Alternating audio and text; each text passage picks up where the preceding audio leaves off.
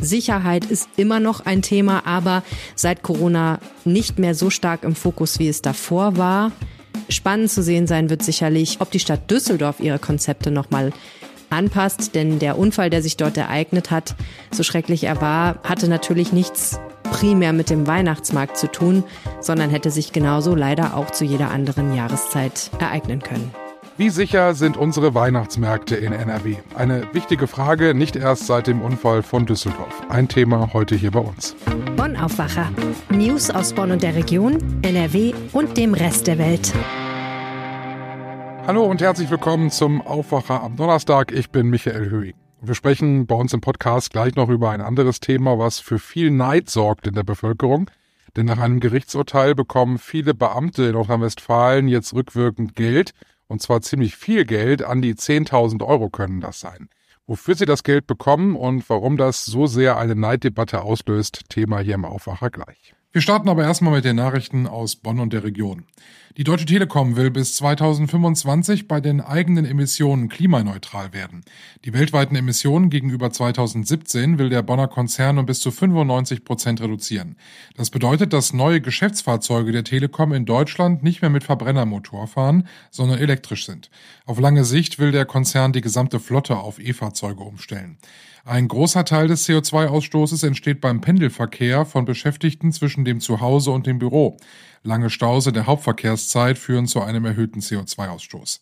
Um die Beschäftigten zu unterstützen und den CO2-Ausstoß zu reduzieren, hat die Telekom als Pilotprojekt einen Shuttlebus zwischen der Haltestelle UN Campus und dem Telekom-Gebäude in Bonn eingerichtet. Außerdem werden die Möglichkeiten für Leihfahrräder ausgebaut. An den bereits vorhandenen Standorten gibt es außerdem E-Ladesäulen. Am Rheinbacher Bahnhof haben drei Jugendliche im Alter von 15 und 16 Jahren am Dienstagabend zwei Männer angegriffen. Ein 26-Jähriger und sein 32 Jahre alter Bruder seien an einer Bäckerei vorbeigegangen, als die Jugendlichen den 26-Jährigen geschubst haben. Als sein Bruder eingreifen wollte, wurde er mit der Faust ins Gesicht geschlagen. Den 26-Jährigen schubsten die Jugendlichen weiter, als er schon am Boden lag und traten ihn. Er wurde von Rettungskräften in eine Klinik gebracht. Die Polizei habe die Jugendlichen in der Kriegerstraße gestellt und sie in die Obhut ihrer Erziehungsberechtigten übergeben. Gegen die drei werden nun aufgrund gefährlicher Körperverletzungen ermittelt. Alle drei Jugendlichen seien bereits Polizei bekannt, sagte ein Sprecher der Polizei. Die Stadtwerke Bonn und die Versorger in der Region informieren ihre Gas- und Fernwärmekunden seit einigen Tagen online über die Dezember-Soforthilfe. In vielen Fällen müssen die Verbraucher nicht selbst aktiv werden, um die Entlastung zu bekommen. Wer eine Einzugsermächtigung erteilt hat, dessen Dezemberabschlag wird nicht eingezogen oder zurücküberwiesen. Haushalte, die per Überweisung oder Bar zahlen, setzen im Dezember einfach aus. Wenn im Dezember kein Abschlag fällig wird, werden die Soforthilfen mit der Voraus- bzw. Abschlagszahlung im Januar 23 verrechnet oder in der Jahresrechnung berücksichtigt. Das haben die SWB nochmal mitgeteilt. Alle, die einen Dauerauftrag eingerichtet haben, müssen diesen entweder im Dezember unterbrechen oder dem Zahlungsrhythmus anpassen. Es gilt, ist zu viel Geld bezahlt worden, wird die Soforthilfe in der nächsten Jahresabrechnung berücksichtigt. Alle weiteren Infos finden Sie auf den Seiten der SWB und der Stadt Bonn. Die Kinder- und Jugendarztpraxen in Bonn und der Region werden regelrecht überrannt. Die Kliniken sind überfüllt. Viele Kinder und Jugendliche sind an Atemwegsinfekten erkrankt. Vor allem in ländlichen Gebieten sei deshalb eine Unterversorgung zu beobachten, so der Bonner Kinder- und Jugendarzt Axel Gerschlauer. Als Sprecher des Berufsverbands der Kinder- und Jugendärzte hält er die stationäre und ambulante Kinderversorgung für nicht mehr gesichert. Ein dringender Appell an die Schulen lautet, auf bestehende, aber gesetzlich nicht vorgesehene Attestpflichten zu verzichten, um die Praxen und Kliniken nicht weiter zu belasten. Grund für die angespannte Lage ist der Mangel an Kinderärzten. Viele Praxen seien nicht mehr in der Lage, Neupatienten und Neugeborene aufzunehmen, so Geschlauer weiter. Am Dienstagabend fährt ein 84-jähriger Mann über die Düsseldorfer Köhe, laut Zeugenaussagen viel zu schnell. Er übersieht eine rote Ampel, verliert die Kontrolle über sein Auto. Sechs Menschen werden verletzt, weil er mit dem Auto in eine Menschengruppe fährt. Poller stoppen ihn schließlich. Ein schlimmer Unfall, bei dem zum Glück nicht wirklich viel Schlimmeres passiert ist. Und doch sorgt dieser Unfall für ein mulmiges Gefühl. Wie sicher ist es eigentlich auf unseren Weihnachtsmärkten? Was für Sicherheitskonzepte gibt es? Verena Kensbock aus der Lokalredaktion Düsseldorf ist da. Wir wollen erstmal nochmal über diesen Unfall sprechen. Hallo Verena. Hallo. Wie ist die Stimmung in Düsseldorf jetzt zwei Tage nach diesem Unfall? Hat man sich da wieder beruhigt? Man war ja doch emotional ein bisschen aufgeladen am Anfang. Ja, also ich würde sagen, dass ähm, der Unfall ist immer noch Gesprächsthema in der Stadt. Ähm, das habe ich auch so ähm, gemerkt, als ich mit Menschen gesprochen habe über andere Themen, die mich dann auch darauf angesprochen haben. Ähm, aber ich glaube, dass sich dieser erste Schock, ähm, und zwar diese Assoziation, die ja viele hatten mit irgendwie einem möglichen Anschlag, ähm, ein bisschen gelegt haben und dass da schon ein bisschen Ruhe eingekehrt ist. Aber es bleibt natürlich trotzdem ähm, ganz viel Ratlosigkeit, wie das in dem Ausmaß passieren konnte. Weiß man inzwischen mehr, wie es zu diesem Unfall eigentlich gekommen ist? Ja, die Polizei ähm, weiß jetzt schon relativ viel. Ähm, der 84-jährige Fahrer war auf der Kühe unterwegs ähm, und hat da wohl eine rote Ampel missachtet, hat die wohl nicht gesehen Eventuell wurde er von dem Licht und dem Nieselregen irritiert. Ähm, er ist auf jeden Fall über diese rote Ampel gefahren und hat dabei ein anderes Auto gerammt, ähm, hat dann aber trotzdem nicht angehalten, sondern nochmal aufs Gas gedrückt und ist ungefähr 150 Meter weiter gerast, also mit wirklich recht hoher Geschwindigkeit. Das haben Zeugen und Polizei bestätigt und dabei vier Autos beschädigt, ungefähr 30 E-Scooter und E-Bikes, die da geparkt waren. Eine Ampel ist umgeknickt ähm, in der Folge und vor allem gab es dann eben insgesamt sechs Verletzte, davon drei Fußgänger. Jetzt gibt's ja viele Möglichkeiten, warum das so passiert ist. Ne? Also wir wissen mittlerweile, Gott sei Dank, es war kein Anschlag. Ähm, wir wissen auch, es war wohl kein internistischer Notfall äh, bei dem äh, bei dem Autofahrer. Wie sind die Ermittlungen bei der Polizei in der Richtung? Also hat man da irgendeine Vorstellung? Also die Polizei kann jetzt schon ähm, ausschließen, dass der Mann Alkohol getrunken hatte. Er hatte auch sonst keine anderweitigen Drogen genommen. Er hatte, wie du sagst, es gab keinen internistischen Notfall, keinen Herzinfarkt oder ähnliches. Die einzige Option, die jetzt noch bleibt, wäre ein technischer Defekt am Auto. Ähm, deshalb sind, ist die Polizei jetzt dabei, die technischen Daten des Autos auszulesen. Dann können sie auch genau sagen, wie schnell das zum Beispiel gefahren ist und können auch herausfinden, ob da vielleicht ein, ein technischer Mangel vorgelegen hat. Wenn das nicht der Fall ist, dann handelt es sich wahrscheinlich um einen menschlichen Fehler. Und das könnte dann zum Beispiel sein, dass der Mann Gas und Bremse verwechselt hat. Eben darum wurden auch schon Ermittlungen eingeleitet gegen den 84-Jährigen wegen fahrlässiger Körperverletzung und äh, eines gefährlichen Eingriffs in den Straßenverkehr. Jetzt machen sich viele natürlich Gedanken, eben, äh, wenn man sich das mal so nochmal durch den Kopf gehen lassen. Ähm, deshalb wollen wir im Aufwacher ja darüber sprechen, wie sicher sind eigentlich die Weihnachtsmärkte, weil sowas kann ja eigentlich immer wieder passieren. Wie ist es in Düsseldorf? Es gab jetzt auch vor allem nach dem Anschlag am Breitscheidplatz gab es dann irgendwann ja äh, dann auch wirklich diese großen Straßenpoller, die wirklich sehr, sehr auffällig waren.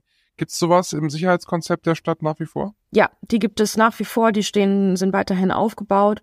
Unter anderem auch an der Eisbahn. Ähm, das ist am Ende der Kö am Corneliusplatz. Davor, wo auch der ähm, Wagen dann zum Stehen gekommen ist. Und weiterhin soll es halt so sein, zumindest stand jetzt, dass die Kö an den Wochenenden gesperrt wird. Ähm, die Händler hatten sich beschwert, darum, ähm, weil sie eben um ihr Weihnachtsgeschäft fürchten. Ähm, ob es dabei bleibt, wird sich noch zeigen. Da soll es auch am Samstag nochmal einen Ortstermin geben. Dankeschön, Verena Kensburg aus der Lokalredaktion der Rheinischen Post in Düsseldorf. Wie sieht es auf den anderen Weihnachtsmärkten in Nordrhein-Westfalen aus? Helene Pawlitzki aus dem Aufwacherteam hat ein wenig mal den Rundruf gestartet, die größten Weihnachtsmärkte bei uns in Nordrhein-Westfalen mal angefragt, wie es denn dort mit der Sicherheit jetzt zu den äh, heißen Tagen bis Weihnachten, muss man ja sagen, wie es dort gehandhabt wird. Womit wollen denn die anderen Städte für Sicherheit sorgen auf den Weihnachtsmärkten? Vielerorts mit diesen Betonpollern, die so aussehen wie große Lego-Steine. Früher wurden die oft noch im weihnachtlichen Design verkleidet. Darauf verzichtet man an vielen Orten mittlerweile. Und ich glaube, die meisten Menschen haben sich auch dran gewöhnt. Das Auge gleitet da so ein bisschen rüber. Es ist keine große Sache mehr, sondern gehört wie die Maske auch mittlerweile einfach zum Straßenbild dazu. Das hat mir auch der Sprecher von Essen Marketing gesagt, die dort eben zum Beispiel für den Weihnachtsmarkt zuständig sind. Das ist gelebte Praxis, sagt er, das ist Standard. Das ist eigentlich überall das Gleiche. Auch zum Beispiel in Köln. Verschiedene Städte setzen aber durchaus unterschiedliche Schwerpunkte, was das Thema Sicherheit angeht. Zum Beispiel in Bonn ist Diebstahl das große Thema Nummer eins. Die Polizei macht dort sehr intensiv darauf aufmerksam, dass Taschendiebe unterwegs sind, beispielsweise mit Durchsagen in Straßenbahnen. Und sie setzt erstmals auch sehr auf Videoüberwachung. Sowohl am Bonner Weihnachtsmarkt als auch am Bad Godesberger Nikolausmarkt gibt es einen mobilen Videoturm und bei der Polizei sitzt dann eben jemand vor den Bildschirmen, schaut sich dort das Geschehen an und reagiert, wenn sich Straftaten anbahnen oder schon ereignet haben. Außerdem verteilt die Polizei in Bonn sogenannte Alarmglöckchen, die man an Wertsachen befestigen kann und die eben dann, wenn sie jemand versucht aus der Tasche zu ziehen, ein bisschen klingeln, sodass man hoffentlich darauf aufmerksam wird. Ganz interessant fand ich dann noch, dass in Dortmund ein besonders intensives Sicherheitskonzept erstellt wurde und da gibt es auch Gründe für. Zunächst mal gibt es für die sogenannte Weihnachtsstadt ein Konzept, das aus mobilen und stationären Straßensperren besteht. Unter anderem dürfen Lkw über 3,5 Tonnen den inneren Wallring zu bestimmten Zeiten nicht mehr befahren. Das gilt bis zum Ende des Weihnachtsmarktes und dann nochmal zum Jahreswechsel. Im Bereich rund um die Weihnachtsmärkte dürfen keine E-Scooter abgestellt oder ausgeliehen werden. Und die Dortmunder haben noch ein spezielles Problem die Kampstraße, eine ganz zentrale Straße, die einmal quer durch die innere City geht. Die hat in den vergangenen Monaten eine Häufung an Raub- und Körperverletzungsdelikten erlebt. Und darauf reagiert die Polizei schon seit Ende November, ebenfalls mit mobiler Videoüberwachung und auch mit einer verstärkten Präsenz von Polizei und Ordnungsdienst. Und dazu kommt noch eine weitere Initiative, nämlich die sogenannten Dortmund Guides. Die gehen durch die Stadt. Man kann sie an ihrer Kleidung erkennen. Sie sollen eigentlich in erster Linie freundliche Helfer auf dem Weihnachtsmarkt sein, ansprechbar für jeden, der Orientierung braucht oder Tipps. Aber sie gehen eben auch auf Menschen zu, von denen möglicherweise Gefahrenpotenzial ausgeht. Kommen wir zu unserem zweiten Thema. Viele Arbeitnehmer und Arbeitnehmerinnen bekommen im Moment einen Inflationsausgleich. Nicht alle, aber viele Unternehmen machen das bei uns in Nordrhein-Westfalen. Bis zu 3000 Euro sind steuerfrei möglich, so hat es die Bundesregierung entschieden. Soweit so gut. Beamte bekommen auch Geld, rückwirkend seit Januar. Und da können die Beträge aber ganz andere Dimensionen einnehmen, nämlich an die 10.000 Euro können die hoch sein. Und da denkt man sich jetzt, was? So viel bekommt ein Beamter? Warum?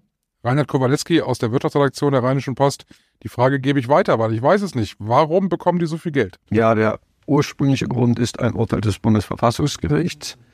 Es ist sehr kompliziert. Ich habe mir das mal lange durchgelesen, über 50 Seiten. Am Ende sagen die Beamte, werden gemäß dem sogenannten Alimentationsprinzip versorgt. Die unterste Beamtengruppe muss immer besser verdienen als, sagen wir, Sozialhilfeempfänger und ähnliches, deutlich besser. Und daraus ergeben sich dann wiederum indirekt ganz viele Staffeln und Staffeln und hin und her. Und am Ende sagt das Land NRW wegen diesem Urteil, wir müssen die Beamten mit Kindern in den Städten, wo Wohnen sehr teuer ist, deutlich besser stellen. Und da, wo Wohnen etwas teurer ist als früher, wird auch entsprechend nachgezahlt und aufgerundet nach oben. Wenn wir mal so eine Zahl nennen, 10.000 Euro sind da durchaus möglich als Nachzahlung. Ähm, das klingt total viel. Ja, also die, da kriegen viele Polizisten, Justizbeamte, Lehrer, Professoren in Düsseldorf und Köln, die kriegen jeweils mehr als 10.000 Euro Nachzahlung für dieses Jahr, wenn sie zwei Kinder haben.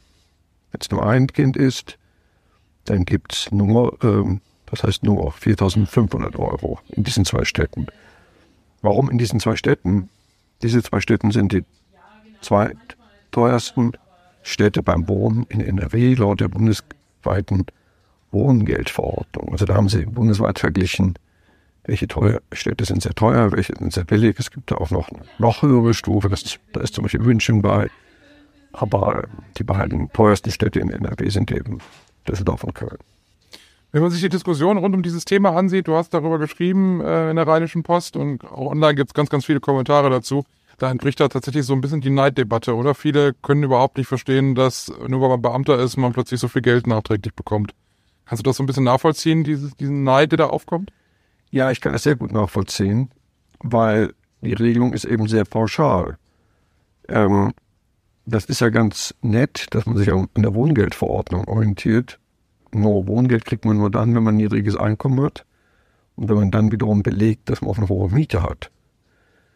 Bei den Beamten wird eben ganz pauschal angenommen, es gibt hohe Wohnkosten. Aber in Wahrheit haben ja viele Beamte schon ein eigenes Haus vor 20 Jahren gekauft und mittlerweile abbezahlt. Das heißt, ähm, die kriegen ja jetzt viele hundert Euro im Monat zusätzlich, weil, weil es angeblich so teuer ist und in Wahrheit zahlen sie überhaupt nicht mehr an Wohnkosten. Ähm, weiterer Faktor ist, das gilt eigentlich bis zum 25. Lebensjahr der Kinder. Ähm, das ist natürlich insofern auch unsinnig, weil die Kinder ja dann oft schon längst weg sind zum Studieren. Also Entschuldigung, also bis zum 25. Lebensjahr, sofern die Kinder in Ausbildung sind. Aber die leben ja nicht alle bis zum Ende der Ausbildung oder zum Studium zu Hause. Ähm, also das hat schon eine sagen wir, soziale Schlagseite, über die man schon sehr nachdenken kann. Umgekehrt, das Berufsbeamtentum steht als Prinzip im Grundgesetz. Die dürfen auch nicht streiken.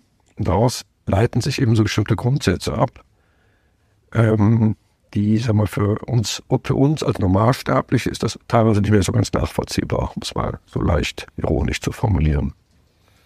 Genau, die Beamten sagen ja, sie dürfen nicht streiken und sie müssen quasi jede Lohnanpassung äh, vor dem Verfassungsgericht erstreiten, weil das eben da nicht so einfach ist. Aber das äh, würdest du das jetzt durchgehen lassen als, als Argument dafür, dass es denn jetzt auf einen Schlag rückwirkend dann unter Umständen solche hohen Summen gibt?